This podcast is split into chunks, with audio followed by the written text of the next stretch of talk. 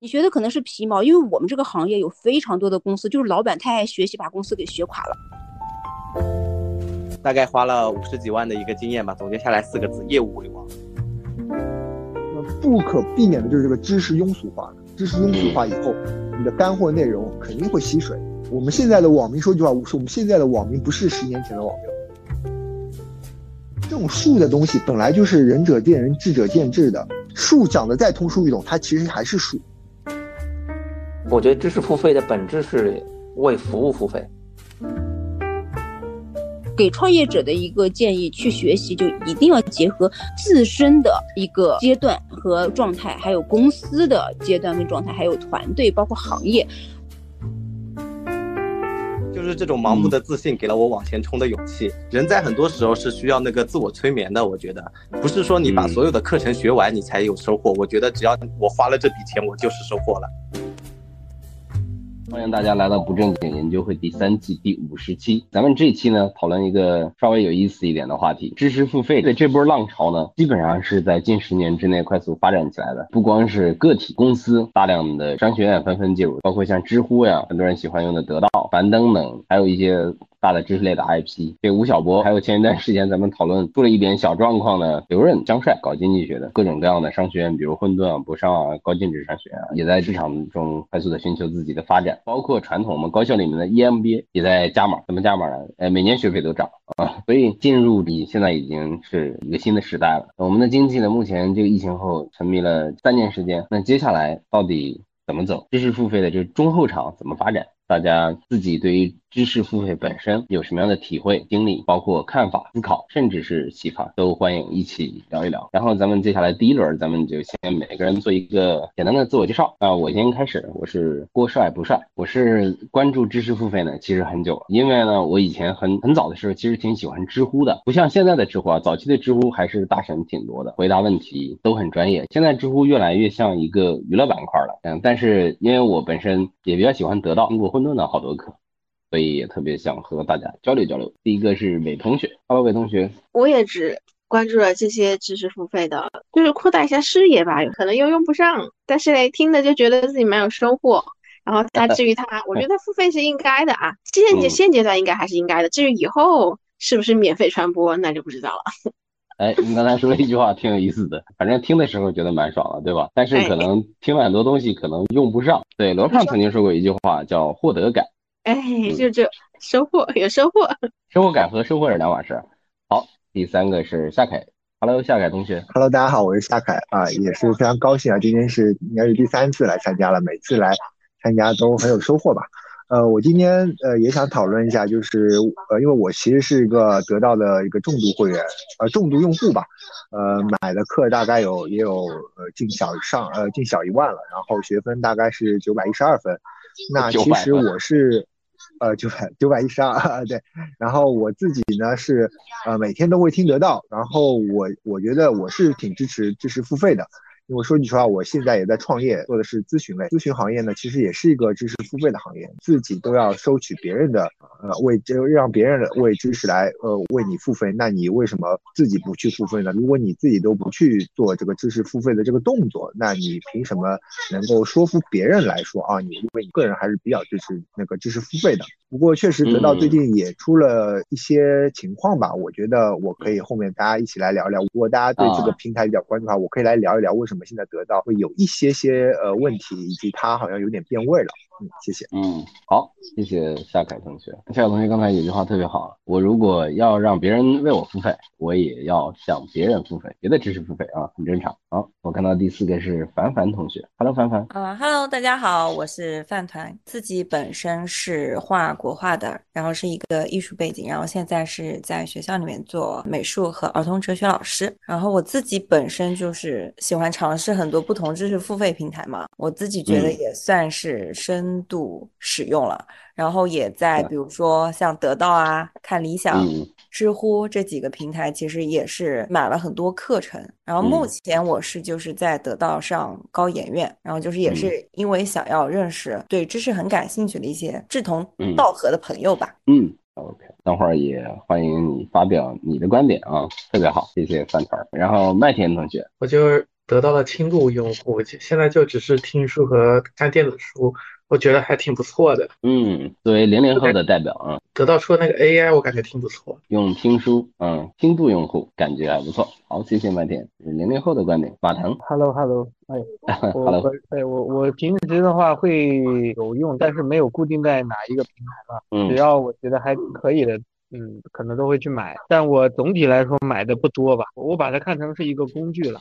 来，谢谢哥哥，哥哥是成熟的老创业者啊，把得到当成一个工具。第九个是邱同学吗？方便开麦和大家打个招呼吗？Hello，Hello，Hello，哎，真的是你吗？好久不见，好久不见，好久不见。Hello，大家好，我是得到高研院的十一期的同学，之前是和郭总在纵横四总会见过几次。我去读了个 MBA，然后得到高研院也上，得到也买了很多课，然后知乎也玩，混沌好像没上。知乎是会员吗？是严选会员吗？哦，我买过一段时间，现在不是了。对，但它现在很多内容就是要严选会员才能看，然后我觉得内容没有以前精精彩了，现在我就不看了。对，然后我最大的付费就是读了个 MBA 嘛。个人觉得，虽然付费的形式不同啊，但是对我个人本身来说，收获都非常大。我每一次都能在某一种形式里面收获到自己想要的，我觉得挺有意思的。花多少钱？方便透露吗？比较贵，大家可以自己查。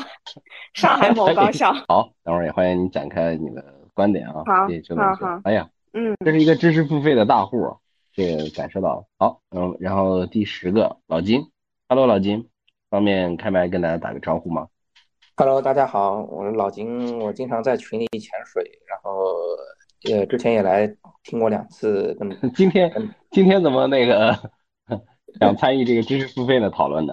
因为我自己是从业人员，现在在创业做的事情就是在做知识付费，就是在房地产买房领域的这个知识付费。呃，房地产领域的，对，就是给大家做买房的咨询。另一方面呢，自己也算是一个知识付费的用户吧。之前得到最早的时候。在在他还是逻辑思维的时候，就已经开始参与的比较多了。知识付费更多的是享受了他们的服务吧。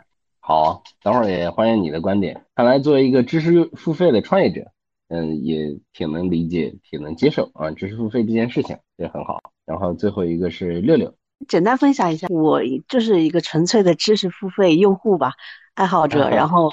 呃，网络上各种各样的课程都喜欢去购买。最近有一件事情，就是呃，我是在之前买了一门课，还特别特别的贵啊，三天大概也要四五万这个样子。因为因为我个人的原因，就是我我怀了三胎嘛，啊，我就时间去这个课程，它是有有效期的，然后有一年的时间。怀了三胎的人，那个 像总裁班。对我，我买课是有有的时候会冲动消费的这种，我觉得这个课很好，我当时就直接充钱这样子，我就不想去了这个课程，因为实在是再加上我怕出去搞搞生病了，感冒什么的。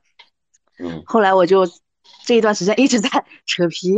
打官司，然后 把这个钱给要回来了，扣了百分之二十的一个手续费吧。好，那夏凯同学，你就正好欢迎听你爆爆料啊，也欢迎你 听听你对于知识付费的前景掌啊，还有怎么看这事儿，都可以，好不好？啊，行啊，行，那个也是非常呃感谢大家有有这么一个交流的机会吧。各个平台里面，呃，我真正付费的，或者是我真正大量投入的，确实就是得到。那得到呢，呃，其实我好。呃，应该是四五年前，啊，对，四五年前我就开始用得到了。那那时候那个我记得印象很深刻，为什么会用呢？是因为那时候，呃，得到平台有一个呃叫做每周二的一个例会制度，它是例会直播的啊。然后那是罗胖在那边，对的，嗯，对，那个时候直播例会，然后他讲的都很好。然后有几门课，我我记得我印象非常深刻。我第一门课学的是那个，呃，宁向东老师的那个管理学课。那时候得到都是一些。年度大课，而且呃，虽然有些小课，但小课的话价格很便宜，九块九。啊，我觉得也很值得，就是一杯奶茶钱。那现在这种小课越来越少了，那我觉得也是一种商业操作。我个人觉得，我为什么会比较愿意去做这个知识付费的这个工作呢？因为很简单，因为知识付费，当一个课程比较好的时候，特别是这种年度课程，我记得那个时候宁向东老师的课才一百九十九块钱一整年，而且三百多讲，然后每讲十分钟以上，我靠，你看一百九十九块钱，那个你吃一顿饭，然后你就可以，其实那时候是非常值得的。然后。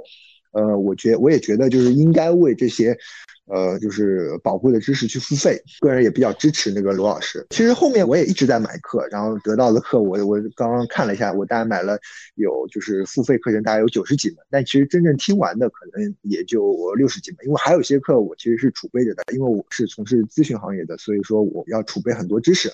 得到它一开始我觉得，其实是非常好的。然后为什么到现在其实它呃，我就简单梳理一下，它经过几个周期。呃，我个人觉得，就是第一个阶段是他呃每周他有一个环节叫每周五上新，他频繁的发课，每周五都会上一到两门课。那时候其实课就开始慢慢的嗯变多了啊。然后这是第一个阶段，嗯，第二个阶段是什么？第二个阶段有一段时间，我不知道大家有没有，他很有一段很少时间，他做那种小的叫研研读会或者研修班。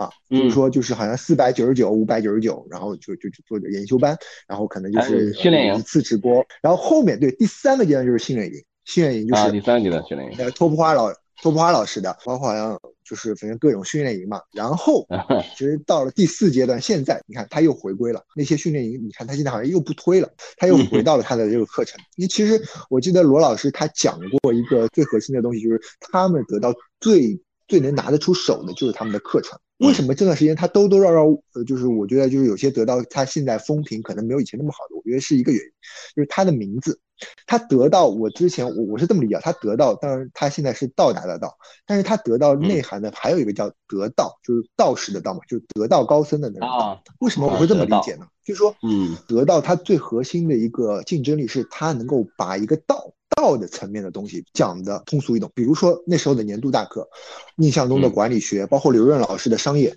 他其实都是在讲那些很很高层次的原理，对不对？商业原理啊，包括薛兆丰老师的经呃那个经济学原理，他都在把那些最深奥的经呃原理的东西、道的东西讲的通俗易懂。哇，那那其实是很很见真功夫的，也是得到最擅长的。但慢慢的，你看现在得到的课程，他已经抛弃了道，他到了术的阶段了。就他在讲述了，他在我说的术就是他的那个呃一些技巧啊，一些什么商业实战课啊什么什么，这种术的东西本来就是仁者见仁，智者见智的，而且术的东西，我说句实话，就像这种嗯有些商业的这种技巧，其实很多东西啊，很多真正的技巧是要关起门来，懂我意思吧？叫关起门来讲，有些新密的东西是要关起门来讲，不适合在大众去传播的。那这个时候得到他又要在术上，你看他其实术讲的再通俗易懂，他其实还是术。所以说他其实就让人家就觉得你其实这个干货就不对，为什么？因为真正的树的干货，其实我说了，就是要有一些心理的，要有一些关系来讲东西。他得到的平台又不适合讲，那得到他的树，他只能大众化的、很泛化的那种讲的这种内容。那这时候其实他的很不好了。那这时候你看得到他现在怎么办？他现在就主推了两大，他其实也是非常核心的业务，就是主推两大会员嘛，就包括他的听书会员和那个电子书会员。这两个我说句实话，确实是好的服务。得到有很多老师其实是叫得到系老师，对吧？我们嗯呃最早出来的薛兆丰老师，包括后来的年度的那个，无论是何帆老师、香帅老师啊刘刘润，对对对何帆对刘刘润刘润也是。那这些得到老师他其实借助了得到的红利，对吧？借助了得到平台，你知道他们为什么会火吗？并不是因为普通群众觉得他厉害，而是因为当时有一批很小众的得到群众觉得他厉害，有大肆的宣传、大肆的推广，那这时候让大家看到了他。那这时候会有个什么呢？就叫得到的老师的叫网，这是一个双刃剑。你这些得到老师，你你网红化以后，你必然就网红只有两个结果。人家说网红到最后只有两个，一个就是过气，一个就是塌房，就没有第三个，没有什么激流勇退的，永远没有，没有看到什么网红是激流勇退的。那这时候就你看，你势必刘刘润是第一个，下面可能还会有些老师。那这就会造成一个什么问题呢？就很简单，为什么？我举个最简单的例子，就是说。他们其实这也是罗胖给这些老师挖的个坑，就罗胖那个年什么时间的时间的朋友，他这个年度的讲座，像那些什么何帆啊，那个叫什么呃香帅老师啊，他动不动就是什么我发个红刃要呃连续二十年写写每每年写一本书，就真正的这种知识，他怎么可能是一年你就能写一本书？这就就真正有干货的知识啊！那人家那些知识还不都是什么？还不都是几十年沉淀下来的？最早的，比如说刘润老师、宁向东老师，他们这些课程，他们其实也是什么？也是照着原来先先人的智慧在讲。刘润老师他自己没有创造出什么商业特别好的那个原理吧？他其实都讲的就以前原理的一些，他给他通俗化。那你现在要自己来创造，那你还每年创造一个？那这时候其实那不可避免的就是这个知识庸俗化了。知识庸俗化以后，你的干货内容肯定会吸水。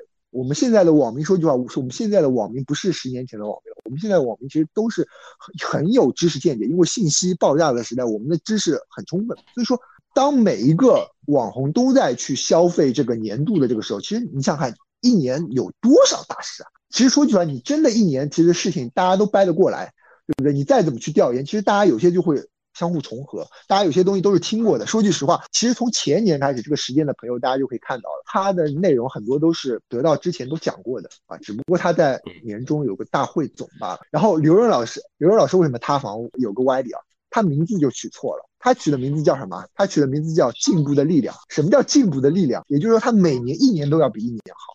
怎么可能？你想想看，一个知识，他怎么可能永远是一年比一年好呢？那罗胖老师他至少这个时间的朋友，他讲的是一个每年的一个启发，对吧？而且他讲的都是很大范围的东西。刘润老师又专注于商业，他怎么可能一年比一年进化？每年都讲出很新的，而且一年要比一年更好的。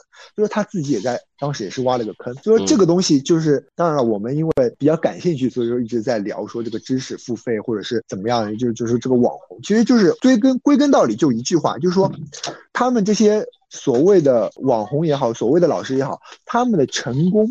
他们的成功的基础是知识精英化，就是他把这个知识把它包装的比较精英，就是很让人很想学它。为什么？因为我学了以后我就变成精英。但是最后他们的失败就恰恰在于他们的知识庸俗化，因为庸俗了以后，没有人再要去关注了。非常感谢那个夏凯同学，我看到贵哥举手了。贵哥举了半天手，Hello，贵哥。那我这个贵哥是得到的一个用户嘛，因为我应该是算新用户，已经用喜马拉雅嘛，现在是不是升级了用得到了？后面可能还是什么得到新双学了，可能回过头来说，不管怎么样，我们稍微能听到一点，哪怕听到一个名词，哦，对的，对于我来讲也算是得到吧。那我从贵哥身上感受到一种创业者对于这种知识的付费的理解，就是其实我能感受到你刚才说，哪怕听到一个名词也好，其实你是期待。只要有启发就好。从这么这么长时间听了得到，比如这么多人，你觉得到目前为止你有收获吗？收获肯定是有的，听课也是收获嘛，我觉得也是很多。我现在听那个梁宁老师的课，还有华华山的课，可能是最基本的嘛。包括后来学上高的高研院，我觉得其实体验还是不错，就得到的体验就是高研的体验还是不错的。大家流行一种说法，罗胖贩卖知识焦虑，这个割韭菜的事情，有没有觉得自己被割韭菜了？我想知道你的真实感受。知识付费，你你花了钱，你学到东西，你你就看你上大学，你花了钱学到东西，你你觉得是你是韭菜吗？但如果说你有所收获，哪怕就收获很少，翻译一下可不可以这么理解？就是对方收钱不收钱，割不割韭菜是对方的事情，学不学得到东西是我自己的事情，是这样子理解。除了听课以外，还链接了人，一群同频的人嘛，爱学习的人嘛，对吧？好，谢谢贵哥。嗯，我们第三个举手的是。魔术师，好，大家好，我是拉普拉斯的魔术师，是目前可能遥遥无期参加得到高圆圆的一个 九百二十一分的得到的呃同学，呃上个月的时候参加了那个上个月的听书日活动，陈章宇他说了一句话，说得到的生意其实是赚国运财的生意，为什么？我娓娓道来，首先我最近在看一篇知乎报告，是兰德公司的报告，它类比了三十年到四十年。所有国家的经济增长，并且他们把他们统计口径拉成一致。其中最有意思的一点是什么呢？从一九九一年到一九二一年，增长唯一最高的两个国家是赤道新几内亚和中国。但赤道新几内亚只有两百万人，它是一个岛国，是卖石油的。而中国实际上是一个将近十四亿人口的国家，他们的年均人增长相当于百分之九，美国年这四十年年均增长的百分之九 GDP。当然是兰德的一个一家观点啊，因为大家对 GDP 的统计经济的方法、规模增量都有不同理解。这四十年，中国是做到了世界上最多阶层跃升和阶层变革的国家。其中最关键的一点就是教育，有恰当的教育的引导，才造成了中国的无数的产业能进行很好的运作。而其中最关键的东西就是知识以及知识的运用。包括实际上，中国是一个最大规模拥有外语成熟外语人口最大的国家。你别看欧洲现在好像以前都说欧洲几门外语，其实现在不一定是，包括美国也是，他们的整体的语言能力、逻辑能力其实是下降的。这点会在明年和后年会特别明显，尤其是俄乌开打后和以色列开打后，很多泡沫都在破灭。知识付费的本质实际上就是挣一个国家上升势势头中底层人或者说较低阶层的人需要通过知识改变命运的这一个关键的生态位和需求。所以我一直是看好得到的，甚至看好其他的知识付费。所有的知识付费都有新陈代替，你做的策略不能是短而无用的策略。李丹丹也在讲嘛，张雪峰他自己都说，他那个就是他总有一天会塌房的，他是个短暂的策略，他只是决定你考试后两三年的就业情况，而不是对一个产业五到十年的估计。一个对一个产业五到十年的估计，并不是一个网红的博主能做到的，这需要很多的社会治理。最近一点是那个得到上上上线了，那个被课程有十门课被录进中国那个职业学分。学分规划的那个系统里面，其实这个东西也是很重要一点，就是国家在考虑成年后的人获得第二次教育来改变自己阶层跃升。包括我自己身边吧，是这样的，其实有很多老板最近一直请我吃饭，为什么呢？让我把得到你们的知识教他们小孩怎么去搞定功课、英语什么的。还有一些人让我搞定他们孩子的职场问题，比如说让他的让他孩子的工作稳定下来，其实都是得到知识，都是免费的。然后我蹭了一两顿饭，或者说蹭了一两次两三百块钱的什么红包啊什么的这种。你会发现，如果你做这种事情多了，这种需求非常大，非常大，嗯，而且你可以很容易社交到很高质量的社会资源。你说的那个是就是呃国家职业教育学分银行，然后有十门课程进入了这个东西。对对，然后你会发现接下来国家会力推这个，因为这是最容易让底层优秀的人获得阶级跃升的，并且也是最容易带领一个产业达到一个更合理的状态。就像今天大家都知道股市跌了。然后有人说印度股市，印度股市那么牛，但它有多少产业能做下来、做成功，以及带动大量的人口脱贫，这点也和那份报告有关。谢谢魔术师。然后哈喽老金，先说说我自己本身对于知识付费的这个作为一个用户的感受和认知啊。嗯，就这件事儿，其实它是一个相当于我们去购买一个服务，就跟我们去买个酒去酒店住酒店付房费去。出去餐馆里面那个吃饭，优秀的厨师锤炼了那么多年，那么熟练的去锻造自己的技艺，然后最后那个做出来这样一盘好菜，那我们吃到的是它沉淀下来那么长时间的沉淀的以后的一个结果。酒店行业他们的服务锤炼了那么多，最后沉淀的那套服务标准，那我们享受是这样的服务。我觉得知识付费的本质是。为服务付费，目前来做绝大多数的这个知识付费的内容呢，其实叫知识的普及化。我觉得它其实更多的起这个作用。为啥？有人说这个叫通识教育，是不是？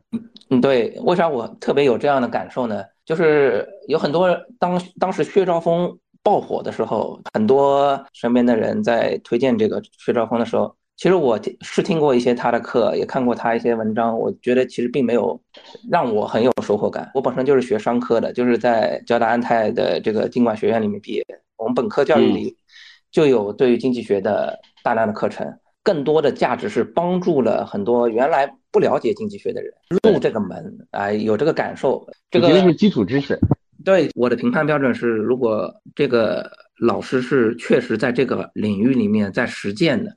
那他的心得体会，他的感受，往往是更有说服力。比如说像吴军，我听吴我买吴军的课最多，很多人都是吴军的粉丝，就是因为他自己本身是在企业里面做这个科技研究的这个工作的，所以呢，他确实是对于一些互联网，对于一些科技的认知是非常经得起考验的吧。很明显的一个最近的一个一个点就是。AI 那时候上半年 AI 爆火的时候，得到是出了一批老师来讲 AI，没记错好像九十九块钱的，就是小课。呃，当时我就其他人都没有没没有买，然后我就等等吴军来讲。然后吴军讲完以后，确实对这件事就有了一个比较比较客观、比较系统的一个感受和认知吧。所以像像像这种检验的标准，就是实践出真知，确实实践过以后有这个会有不同的体会。会有更深的认知，得到的这个老师里面可能也会分三六九等的，就是大家都是在做知识普及化的这个工作，并不见得每个人都是有确实有这个实践过的这个经验。罗胖在这件事儿不见得具备识别的能力。为啥我会有强烈感受？因为我自己是干房地产的，呃，做房在开发商操盘，这个在整个房地产领域里面去做，已经有非常深刻的体会。我不知道大家。知不知道上海的一个大 V 的博主叫卢俊，他的文章在很多人的就是老百姓这儿实际上是属于比较广为传播的，但实际上在我们从业人员看来，他是完全不专业的，因为他完全不懂，并不了解每件事儿背后的原因是啥，他只是会把一些东西讲得更加老百姓愿意接受，啊，那他其实是在知识普及化这件事情上是 OK 的，是厉害的，但是他在是否了解真知这件事情上是打问号的。而之前我听罗胖有几次里面有提到过，可能在他眼里看来，卢俊好像是能讲出很多对于房地产这个领域里的内容的时候，我就知道啊，他其实不具备这个筛选能力。我自个儿做房地产就是买房客户的这个付费咨询的时候，我逐渐就了解到整个付费知识付费领域会被大家称作为割韭菜的原因。实话说，这个。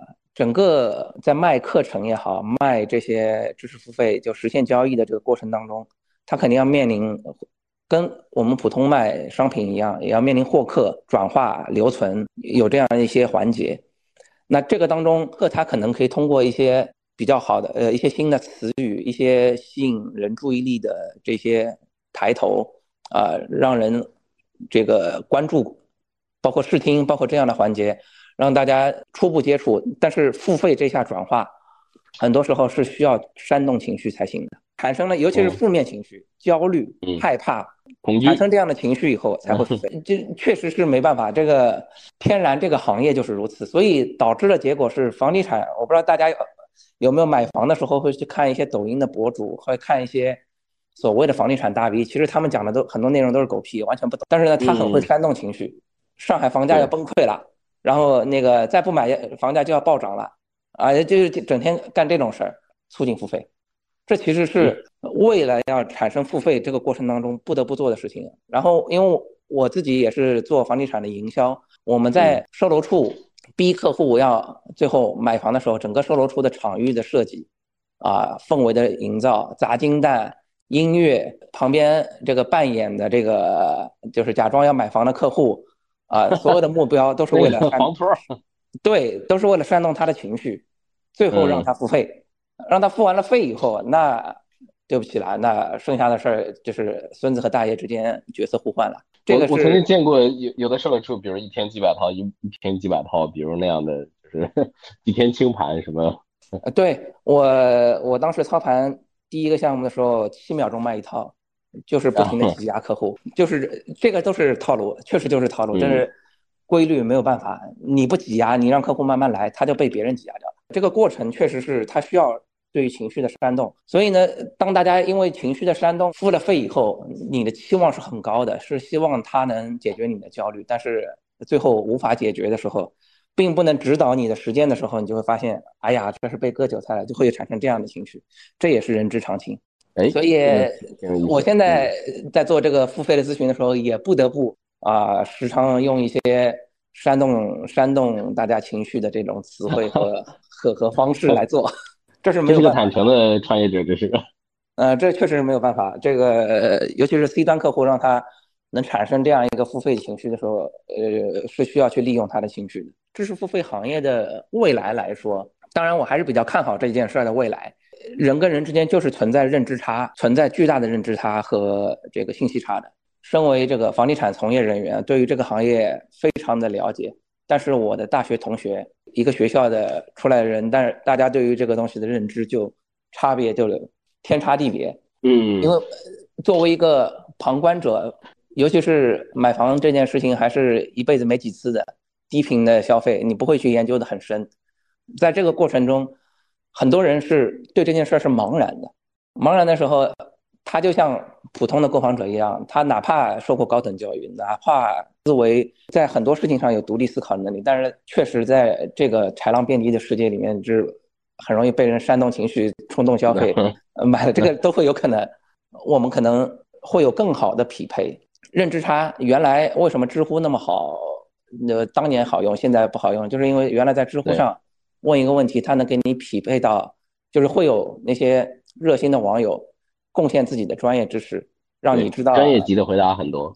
它是可以通过搜索、通过提问来完成匹配。就是我的这个问题能最后能找到这个方面的这个领域里的专家和实践者，未来这件事情，当 AI 介入之后，我们可能比如说问 ChatGPT 一个一个问题，它最后引用的答案来源于一个呃被这个深度应用了以后，它可以去真正的找到那个对的知识，那个在行业里的人说的真真正的话。那毕竟人有这个需求，然后也能提供这样的供给，这个之间的整合其实就是未来知识付费的这个机会。就是现在我们会做点，就是我拿房子作为我的创业的这个状态，就是我拿房子作为一个平台，汇聚了更多的人。当他们处理房产这件事儿的时候，会来咨询我。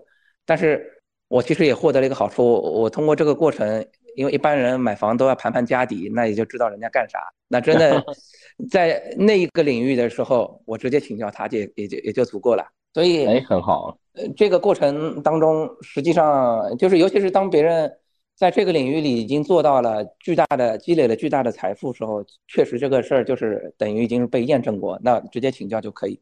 所以我觉得未来可能 AI 的介入，它在这个过程当中不断的匹配，不断的数据沉淀了以后，自那个机器算法的学习以后，能让更多的需求和供给对上号。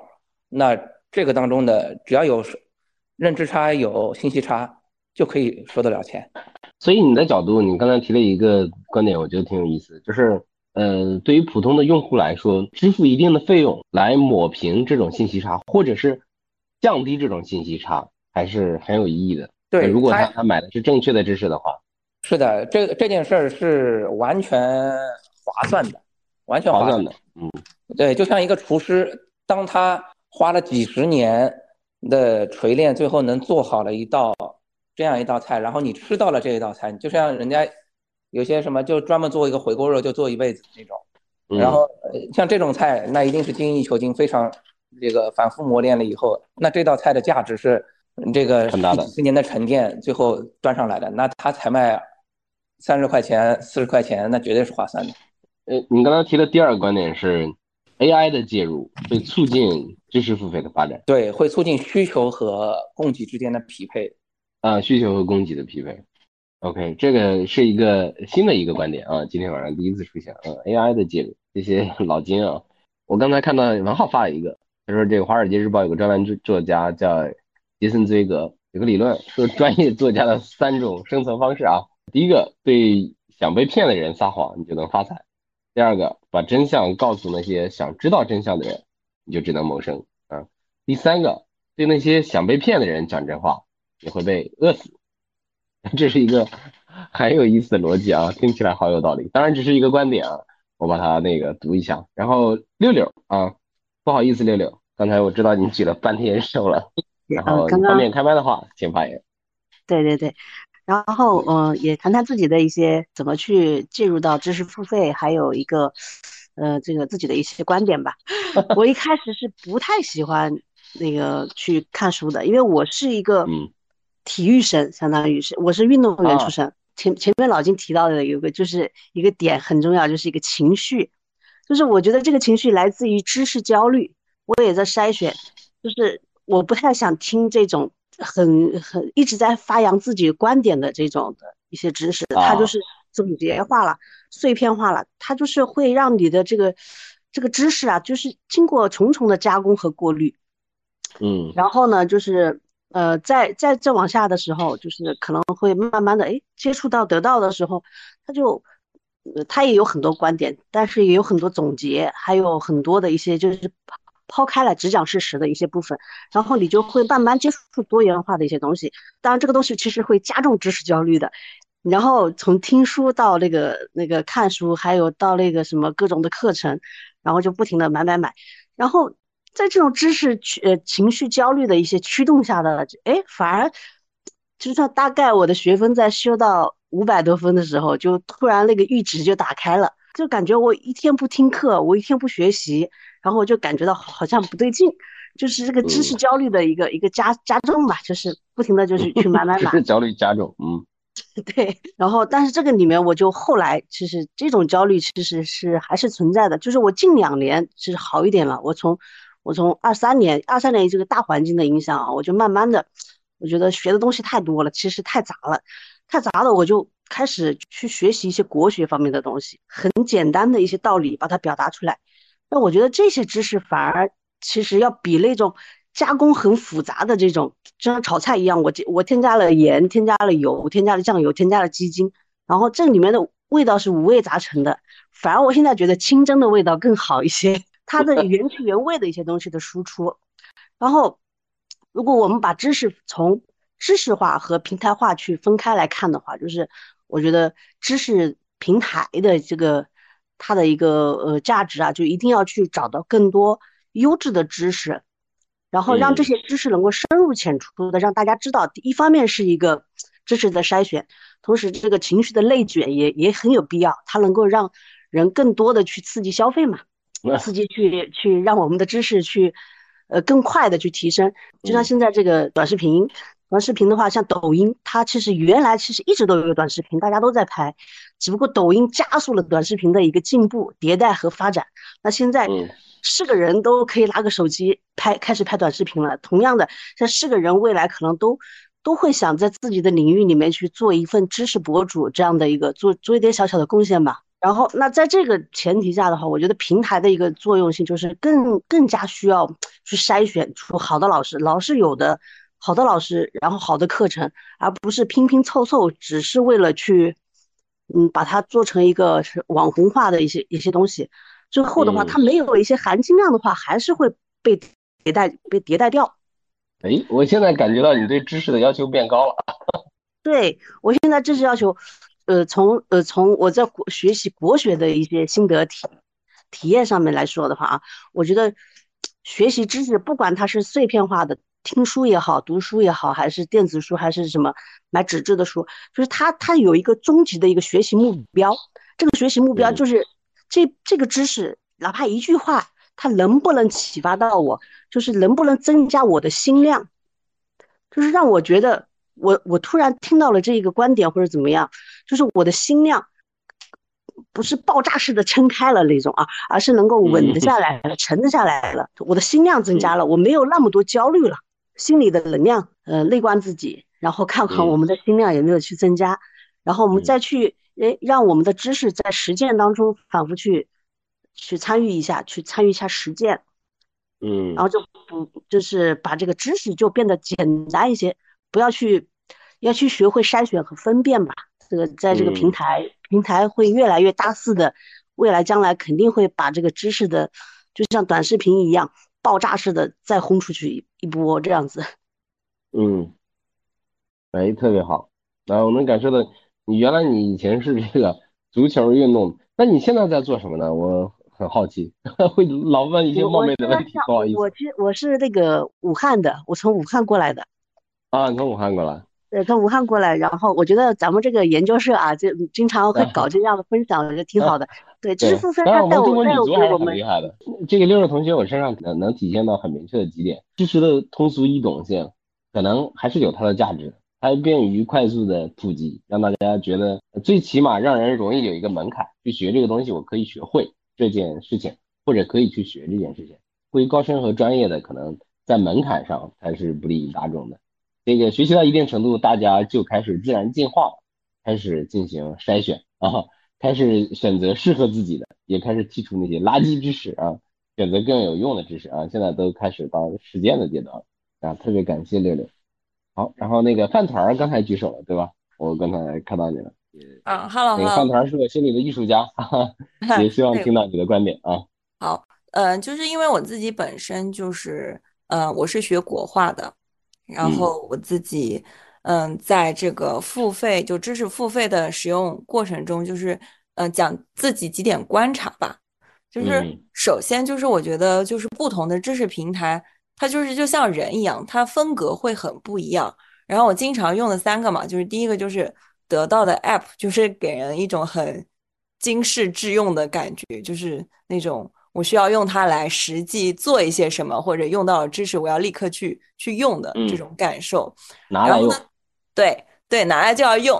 也包括我之前那个有一个历史老师，就是说他每次备课前都要在那个得到上查一下相关的东西，然后一下。对，上课就就就去把这个案例就拿去给学生讲了。嗯嗯。哎，看来好用。嗯。对，然后呢，我觉得就是有。入世的那一面的话呢，人肯定就有相对出世的那一面嘛，对吧？嗯然后呢，就是在这个层面上，我会觉得就是看理想这个 app 做的会更好，因为它基本上主要就是围绕着人文，然后嗯艺术、文学、心灵疗愈相关的这个类目去展开。你说的这个 app 叫看理想是吧？对对对，因为我自己本身是艺术专业的，所以它这个嗯里面就是针对于艺术类型的课程，我觉得会更加丰富和更加专业一些。然后我自己在这个使用过程中呢，就有几点感受。我觉得第一个就是知识付费的这一个方向啊，发现原来很多课程都是那种类似于像一些通识性的课程会比较多一点。那我自己觉得我在学习一些不熟悉的领域的时候会比较适用。但是比如说我自己本身是国画专业，我想嗯找和与国画相关的很专业的课程的时候，我发现就非常的少了。对所以我你这个太专业了，有点儿。对，就因为它第一个是比较小众，第二个就是就是它需要的这个找到相关的专家的难度也会相应提高一些，并且它那些那些专家还要有相对应的一个表达力在，对那就会更少一些。对于一些小众一些的专业，它的课程挖掘可能会以后会更加的深入。然后第二个就是围绕着就是你的学习体验嘛，我觉得是围绕呃会更加的个性化，会多样化。比如说，呃，你假如说学习艺术的过程中，你会发现你格外的喜欢陶瓷的艺术，中国就是陶瓷陶瓷的文化非常深嘛。那它嗯可能系统，嗯、会给你定制相关的，比如说陶瓷相关的一些知识，而且会和线下的一些体验结合，比如说和一些旅行相关联的，就是嗯最近大火的那个国家地理杂志的，它不是有个旅行团嘛？嗯然后我看里面很很大的一个卖点就在于，就是你可以跟着他的团去旅行的同时，就是那个团里面有很多相关的一个专家在里面。比如说你去看古建筑，那你们就会有相对应的一些古建筑专家在里面，你就相当于可以额外的获得就是这个领域的专家的知识。嗯。嗯，然后还有就是，呃，我自己喜欢喝精酿嘛，就是所以我关注了一个精酿爱好者，就是关注的是叫 啤酒事务局，然后他啊他就是有自己的一个呃呃播客，然后呢还有围绕着就是呃啤酒知识，然后精酿销售，还有他的酒友活动，呃啤酒旅行社，就是它会围绕这个很小众的一个主题，不如果说只是讲知识。它没有办法形成一个闭环吧？我觉得这样的话会让你的知识内容更加的形式多样化，也提供更加多的形式的一个交互。嗯第二个就是在于，就是对于你的专业细呃细分领域，会更加的就是叫什么行业专业化与认证。就是我自己的感受就是，第一个就是我们刚才谈到的得到的那个学分的事情。嗯，然后还有一个认证。对对对，一个认证，它也是就是相当于一个行业的呃认证嘛。第二个就是我嗯自己今年会很呃很对心理学很感兴趣，然后我就发现那个简单心理这个 app 上，就除去了你的心理学知识以外，它还会提供就是心理咨询服务，还有相对应的身心灵活动，还有最主要就是，比如说有的人因此想成为心理咨询师。他也会提供一个相对应的一个学习路径，嗯就他会成为一个，呃，你成为这个职业的一个，嗯，认证吧，这个平台就会成为一种认证。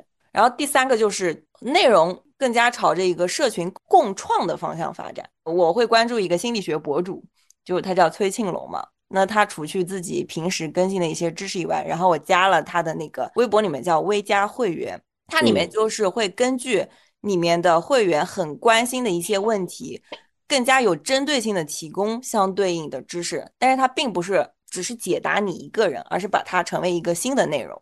就比如说，怎么在亲密关系中变得更加有安全感，怎么去界定就是自卑、自信、自负之间的界限，它一个内容就会基于双方的意愿，就是形成共创出来的。呃，我点开看了一下，还挺有意思。我看到 Matt 举手了。第一次的这个知识付费，我记得应该是在一六年，在知乎上，因为那个时候我看到那个半佛仙人嘛，应该大家有的知道。我正好跟他的那个当时工作是比较重叠的，大概就是一个是九块九，然后就有一个音频啊，里边会讲一下，比如说他当时讲的是反欺诈的一些，就是呃金融领域的这这这种一些相关的一些东西，因为我当时也刚。呃，入这一行嘛，对这个东西我感觉非常的好。首先，它的价格不贵；其次呢，它提供的这个知识内容呢，是拓宽了我的这个知识面儿，并且最重要的是，他讲的这个的形式都非常的吸引我，而且能用得到。总体来讲是那个利大于弊的，它就是解决了一个你你一个消费场景的问题嘛。其实你在学学校那个学习课堂里。它其实也是一种知识付费啊，只不过它的费用比较低。哎，你你你可能是更更更要系统化接受一一门这个学科的一个教育。比如说这个刘琴讲哲学的，那么我觉得他书写不错，并且他也有这种系统的这种知识付费，我可能就会去，因为书是一个比较系统的东西，并且他呢也是一个大学的教授，有很多年的经验。那么我觉得这样可以呃减少我去筛选这一类的这个老师的一个时。时间成本，这是我觉得比较好的。那我还觉得这个就是这个知识付费这个商业模式呢，我觉得现在可能更应该做的其实是一个中介的一个角色，就是他应该把更多的利润呢让给这个产出者，他其实更像像做一个平台一样。当然，他也可以有自营的产品，比如说像东方甄选这种可以自己卖货呀，看成是一个产品。我认为它其实也算是一个消费品。呃，商家呢他会制造一些消费的场景啊，或者一些消费的营销的手段，他的目的是为了让你买这个东西。那么至于说这个东西的质量呢，需要买之前你去思考这个问题了。同一个这个东西可能有很多的老师在讲，那么你的这个成本就会提升。你你可能觉得我这个没有听好，可能是因为我这个没有选到那个老师。其实怎么说呢，就跟你去一家商商呃商场一样，呃超市一样，我可能本来我就是想买一个买买一个面包吃，但是呢，我一看到很多他给你推荐很多东西，那你可能。比如说有健康啊，比如说这这个吃着口感比较好，他会拿很多点来吸引你，对吧？但实际上你你就填饱肚子就行了。但是当然这个知识付费跟这个可能不太一样啊。比如说讲一些知识付费会制造一些焦虑啊，其实我觉得可能不完全划等号啊。知识付费它可以帮你去呃解决一些这方面的问题啊，因为我认为支付费的平台呢，就像刚才那位很多比较专业的东西它是很难提供的，毕竟这是小众的啊。你任何一个领域它。越往深了去，它一定是要你的知识体系需要花费的时间会很多的。你信息越细分，它的信息越不对称啊，它的壁垒就越高。然后呢，并且呢，呃，有一些知识呢，它是无形化的，它是长时间的一个，相当于说做我们这个传传统儒家讲的，就做功夫的一个过程。就是它并不是就像那个庖丁解牛一样啊，它是一个长时间的一个功夫的一个内化的一个过程。它这个不仅是很短的时间把它教给你，而且甚至它不能用语言教给你，你需要像带徒弟一样，你去看着它，你要去这种心领神会，就是眼到手到心到就要做到，才可以算是掌握了这个东西。通过这几百分钟，我认为是很难的，不排除有一些天才啊，但是我觉得就是说。这些知识平平台呢，它需要解决一个问题，就是说我，比如说我学习这个领域的东西，呃，甚至说我我比如说房地产啊这些东西，我需要的是一个基本的东西。你花费个几十分钟，你要告诉我，我在这个领域我可以避免什么坑，就是我有一些基本的一些一些坑啊，这方面的套路不透明的地方，告诉我，因为这个我觉得是你如果有一定经验，你肯定能。告诉大家的，哎，我觉得总体来说，我还是非常看好这个平台的发展。好，你觉得知识付费还会继续发展？它的体验一定是越来越好的。哎，我刚才看到格格了，因为我觉得我对得到的阶段不一样，可能我去年是刚好特别适合读书的这个阶段，上课阶段，然后今年特别不适合，所以其实混沌我没有读完，我读了第一阶段我就暂停了，就是体感肯定是没有得到好，但它的收费就是得到的一倍。然后我听到了这个重点啊，嗯，对对对，因为我只读过这两个嘛，然后我就从这两个上，因为我又不太喜喜欢学习，我其实是不是一个喜欢学习的人，我也不是各大 A P P 的会员，得到的课都是他我推的学员，他送了得到背给我，买好多课我也不看。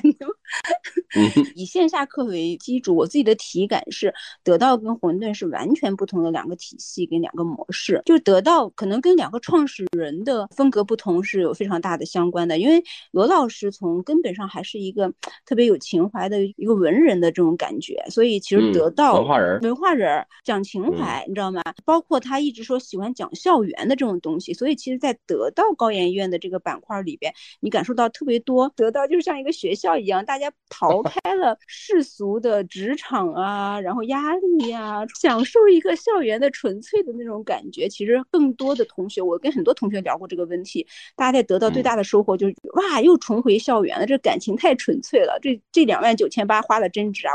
链接了非常多的同学，交了很多朋友。当然，就是他也是一个社交能力非常强，他注重社交，注重链接这样的一个一个一个体系。但混沌就完全不一样，混沌就是大家就是开始讲各种各样商业模式创新，第二体现，第二曲线乱七八糟，所有的同学就在那儿研究课题，半夜十二点就是在那儿做 PPT。他是特别多的创业者，创业者没那么多时间在这儿给你搞链接，搞他们认知的无效社交，然后搞这些情绪情链，他们就觉得这个事儿我要学会去用，我觉得这个时间我付出去对我有没有用，然后就真的是。你如果是一个需要这种思维，或者刚好自己的公司有一定的变革困境、创新困境，你用它的那个模型，可能真的是有用的。就是有的很多人是上了高研院，感觉挺好，那是不是找一个像高研院一样的地方，我去混沌读一读？完全不是，就千万不要抱着这种思维去，因为你的体感会完全不一样，你就会有非常大的偏差。混沌一点都不卷，混沌就是大家。大家要学，大家要把这个 PPT 做好，要把这个东西去做好，要把自己的这个创新思维想出来，要把自己公司的模型研究清楚。你的用户价值在哪里？你的那个商业网在哪里？你的曲线在哪里？你是谁？你在哪儿？你要去哪儿？你怎么去？就一直在研究这些东西。把底层商业逻辑一定要搞商业逻辑搞清楚。但是其实很多时候不一定搬到公司能用得着，但是它就纯粹是属于，我觉得更是属于知识付费。我觉得得到属于社交付费更占比更多一点，情绪付费占比更多一点。对对对，就是我这次又去参加十六期的毕设，他们的一个体验嘛，叫什么人生体验盲盒，我就听到那个作为毕设官的那个人，他说他这一个月就在折腾这个毕设，连工作都放弃了。我说真的特别多，你听到特别多的声音，就是我为了在高研院读书。做毕设，做做分享日，我这一个月我都在摸鱼，公司我都没管，工作我都没理，有特别多这种声音，所以它跟混沌又完全不一样。混沌就是我来学习怎么样把工作做得更好的，但是混沌应该我上的那个课是只适合创业者，因为只有创业者你学了才有用。嗯，得到就不一样，谁都可以来，都可以在这里得到东西。所以我觉得这是我对我刚好读了这两个书，这个这两个课不同的一个体感。但是混沌是完全没有社交，没有任何社交的，不会给同学做链接。他们就是纯粹你交了钱，在我这儿学到东西，拿回去要用得着。你公司是不是通过我这个模式，市值翻了一倍啊，产值翻了一倍啊，扭亏为盈了呀？是不是第二曲线出现了呀？这是他们更多追求的东西。我那我问你一个问题，觉得在那个得到。还有在混沌不同的地方学习的话，你觉得会有收获吗？有呀，都有收获，不同的收获。对啊，我在得到，我觉得收获特别大，在混沌也有，只不过是我一直认为我对它的体感不好，是因为第一我没用心去学习。也有非常多的人在混沌学完以后回去改变自己的公司，改变的非常好。只不过是我今年不适合，因为我公司在缩小嘛，模型在改，反正不太适合这一个词。因为你如果真正的是去学习，然后把学习的东西拿回去改变公司的话，就一定要慎之又慎。我作为一个创业者，我就说一定要慎之又慎。对，因为不是所有的模型都可以照搬，别人成功你不一定成功。你学的东西可能是皮毛，很成熟。你学的可能是皮毛，因为我们这个行业有。非常多的公司就是老板太爱学习，把公司给学垮了。你的这句话今天晚上可以当做一个金句啊。他我们这个行业原来真的去跑到成都去，成都那个有个特别好的模式，跑到成都去学习；深圳有个模式，跑到深圳去学习，回来就照编。但是任何一个企业，它的企业文化、它的员工素养、员工模式都是跟老板一脉相承的。你去学习人家的一个思维方式，你照着搬着回到你这个企业文化里边，完全不适应，把自己公司搞得一塌糊涂，然后就倒闭了，有非常多。我也见过非常多，就是你我们以后要把这种老板乱学把公司搞倒闭的案例要 有好多。我跟你说，就是我从来不会去乱学，在公司乱实验，因为嗯，这个风险太大了。而且人家能成功，是因为人家老板适合这个风格，人家的老板的员工是照着老板的风格延续下去的，所以人家的管理是完全配套的。你跟人家老板，你首先看看你跟他的老板。是不是完全同风格的人？你们的公司的团队跟人家的团队是不是同风格的、同频的团队？你再用人家的方式去，这个我觉得是非常关键的。包括混沌的那一套，就是你不是每个公司每个阶段都适合的。就是有的公司你第一阶段都做的挺好，你第一曲线还没成功呢，你开始做第二曲线了，是不是？那。对你，人家是第一曲线得到高点了，然后开始往下走了，人家才做第二曲线的。你第一曲线在半山腰呢，你做第二曲线，第一曲线也吃也夭折了，第二曲线也做不起来。对，都会有不聚焦了就。对对对，会有各种各样的问题，所以去。给创业者的一个建议，去学习就一定要结合自身的一个阶段和状态，还有公司的阶段跟状态，还有团队，包括行业。我我为什么就混沌读了第一期我就停了呢？因为我就觉得我非常不适合。第一体感不是特别好，第二我现在的公司不适合改革，对吧？摇摇欲坠，你一改万一怎么着都行。就像生病的人一样，不适合大步，我们可能稳稳一点，渐进式的更好一点。伤筋动骨似的，可能会会要命，可能会。对，是的。现在其实学习的氛围非常浓啊，我觉得各种知识付费，各种课，我也听读博商的，对吧？高净值的，还有黑马的。就是自从我读了高研院，我的微信里边有十几个人，各种各样的课程，每天给我推。我是他们的精准用户，但是我又觉得其实选择合适自己的，还有就看你的目的是什么。你是纯粹是为了去学习的，还是为了社交的，还是为了拓展业务的，还是为了去开展眼界的，都不一样。你只要定一个目标，然后得到自己的一个目标，这个目标跟你付出的价值，你觉得这个付费得到的知知识有各种各样吧？你这个知识跟你的付费是匹配的，那就可以。就很多人在得到拉了一堆生意，然后又说得到的课不行，交了一堆朋友，又说得到的这个东西不行。那我觉得既要又要还要，你总共花这点钱，你还想啥？那个格格的发言总是那个泼辣式发言啊，麻辣式发言啊，特别容易让人记住。嗯，就就我觉得我就是这点体感啊。我最近又开始上知乎，我觉得知乎也挺好的。知乎就是你你搜什么东西或者你找什么东西，他就每天开始推这种东西给你，但是推出来的文章都还挺好的。比如我最近在搜一个什么东西，然后他过几天你就会发现哦，他把这个他就会推送文章给你，他推送的文章就是你想要的东西，然后或者你在关注的东西，这个点儿我觉得挺好的，嗯。AI 也在判断你。对对，是的。哎，谢谢，对，谢谢哥哥。哎，刚才有两点我觉得特别好啊，有我听到也是挺有启发。第一个就是学呃，不管什么样的知识付费，还是要想清楚自己的目标，这样容易学有所得一些。第二个是，即便学完了以后，也不能胡乱套用啊，还是要考虑一下自身的具体情况。这个我觉得还是挺好的。然后我们最后就到那个感受反馈阶段，大家每个人说说今天晚上交流的感受或者启发都可以，因为知识付费是一个呃大浪潮。那我们每个人说说自己的感受，好不好？其实大家今天讲了这个知识付费，我觉得，呃，咱们群里面都是那个藏龙卧虎啊。我发觉，呃呃，每个老师都有自己在一块领域的那个专精吧。啊，其实我觉得就是知识付费，呃，主要其实我觉得是，呃，也是分人。如果你真的觉得自己呃学习的量很多，但是呃很注重学习效率，其实对于我们来说，呃。为知识付一点费用，其实就是一个花钱买时间的一个过程。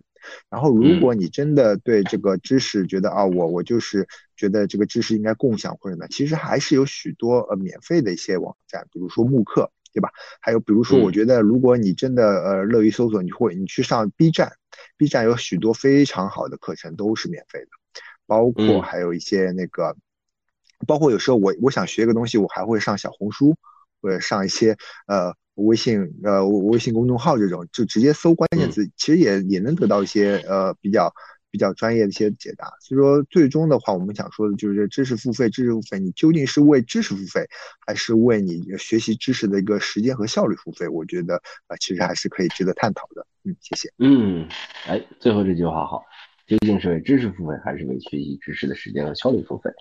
好，谢谢夏凯。然后第二个是饭团，Hello 饭团。欢迎说说今天晚上的感受或者启发都可以啊。格格说的就是不要瞎套用，我觉得把自己公司干垮那个，我觉得很好笑，我能我能记住很久。他原话是很多老板太热爱学习了，以至于把他公司 给搞垮了啊。嗯，这可以作为金句。然后第二个就是我我想到就是。很多时候付费也不一定说是为知识付费，有可能就像追星，你为他的魅力付费。这是第二种为魅力付费。好像我现在这个这个关于房产咨询的这个模式，我属于第二种把真相告诉那些制造真相的人，所以还没有发财。你这个启发好有意思。这个讲的还是很好，就是为啥现在那些反而很反制、很很割韭菜、很这个完完全不懂的那些房产博主反而赚到了钱。嗯，就为什么骗子当道，对吧？对，嗯，其实也是有点心怀理想主义，想呃纠正大家错误的认知，才出来干了这个活儿。然后看到这个社会规律，我觉得还是有点嗯很受触动。对我，我听了。刚才几位的分享人，我觉得确实学到了很多，呃呃，尤其是其实我没有上过那个很贵的课，比如说一一两万那种没有，呃，但是呢，我就是呃就是有听过他们的反馈，就就包括呃有一些课呢，就比如说呃像像像这种，我就是刚才那个女女群友说的，就是学了一门这个一一套逻辑或者一套体系。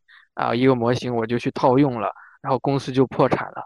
我觉得是这样，就是说，呃，你你当你相信一个东西的时候，你可以把它先以低成本的把它跑通。为什么很多人炒股亏钱呢？这也是我个人理解啊，就是他盲目的相信了一套呃所谓的方法，然后他去就就就花了很多钱去。干进去了，但实际上呢，呃，等他亏的时候，他还不明白自己为什么亏，因为他需要的是不仅是需要呃知，还需要行。其实我们每个人都在知行合一，只不过你的那个知不是真知啊，或者说不是良知啊，那个良知就就上升到这个呃儒家的这个天天人合一的这一套体系了，就不往那么大了说啊，就没有那么大的志向啊，就是说咱们把咱们自己事儿给做好的，这个这这个这个这个当下呢，就是说你起码要。保证自己的底线，就不要先不要不要把自己呃搞垮了。你以为你花了一点呃很多钱，我去学了一个，哎呀，感觉如获至宝一样，但实际上呃可能呃没有你想的那么好。就你自己会美化这个东西，会会包装这个东西，无形中你就呃迷失了自己，你就蒙蔽了自己的判断力啊。我觉得是这样，就是说你先先拿呃你你要有一套闭环嘛。你让它跑一下嘛，让以一个低成本的一个代价，你去跑，等它跑通之后，你再去增加你的资本，然后这样的话，呃，我觉得你的安全性会更大一些。好，谢谢。嗯，真知不易，行动更不易啊。Hello，贵哥，方便说说你的感受或者启发吗？知识可能都是有有利的，但也要看用的人哈。当然呢，我今天可能特别印象印象深刻的是六六讲的，我觉得他可能就是说前面的。博览群书，后面可能就找到自己适合的。我觉得这个是个很很好的一个过程。啊，我们听书也是这样的啊，包括现在的呃，你说罗老师贩卖贩卖焦虑也好，可能我们这一轮的这种知识付费的，我觉得得益于这个互联网的，还有这个什么呃，这个信息到大爆发嘛，对吧？你看以前的人难道就不需要？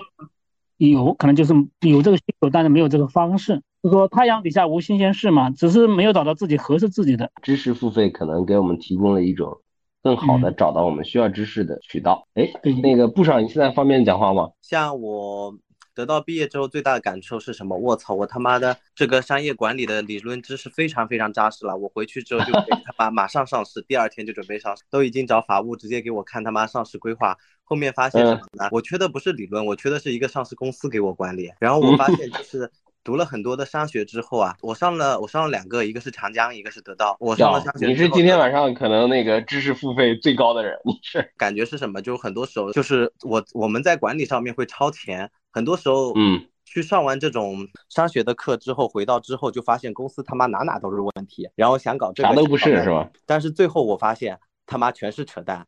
你内部流程做的再好，客户体验做的再好，都他妈是虚的。只有四个字总结下来，就是大概花了五十几万的一个经验吧。总结下来四个字：业务为王。什么都比不过业务，只有业务好了。业务为王。业务好了，业务好了，有钱了，他妈的什么 SOP 我找人来给我做，什么薪资，什么薪资结构，找牛逼的 HR 给我做就可以了。所以回去之后，我们就直接调整了一个战略，做了一个违背祖宗的决定。把公司的行政啊、人事啊全他妈开了，然后全部换成业务员，然后果然他妈的两个月后，我们业务就翻了一倍。然后我再找了一个更资深的、更更资深的行政和人事来帮我制定那些让我头疼的事。然后我什么都不干，感觉我操真快乐。果然还是业务好了之后，什么都他妈是虚的。业务为王，嗯，业务当道。然后其实知识付费来说的话，其实我自己觉得，我认为啊，我的所有付费来说的话，其实是满足我一个消费欲而已。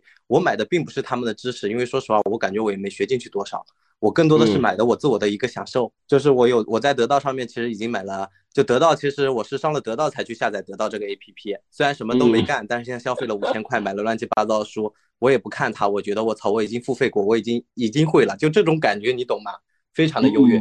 让人非常的心安理得，感觉和大家的知识水平都拉到了一定的水平，就是这种盲目的自信给了我往前冲的勇气。人在很多时候是需要那个自我催眠的，我觉得不是说你把所有的课程学完你才有收获，我觉得只要我花了这笔钱，我就是收获了。焦虑这件事情说白了还是看人吧，很多时候我们去学习一门知识的话，实际上我自己的人生信条嘛，即使摆烂，你只要学会这四个字，你会发现人生真他妈快乐。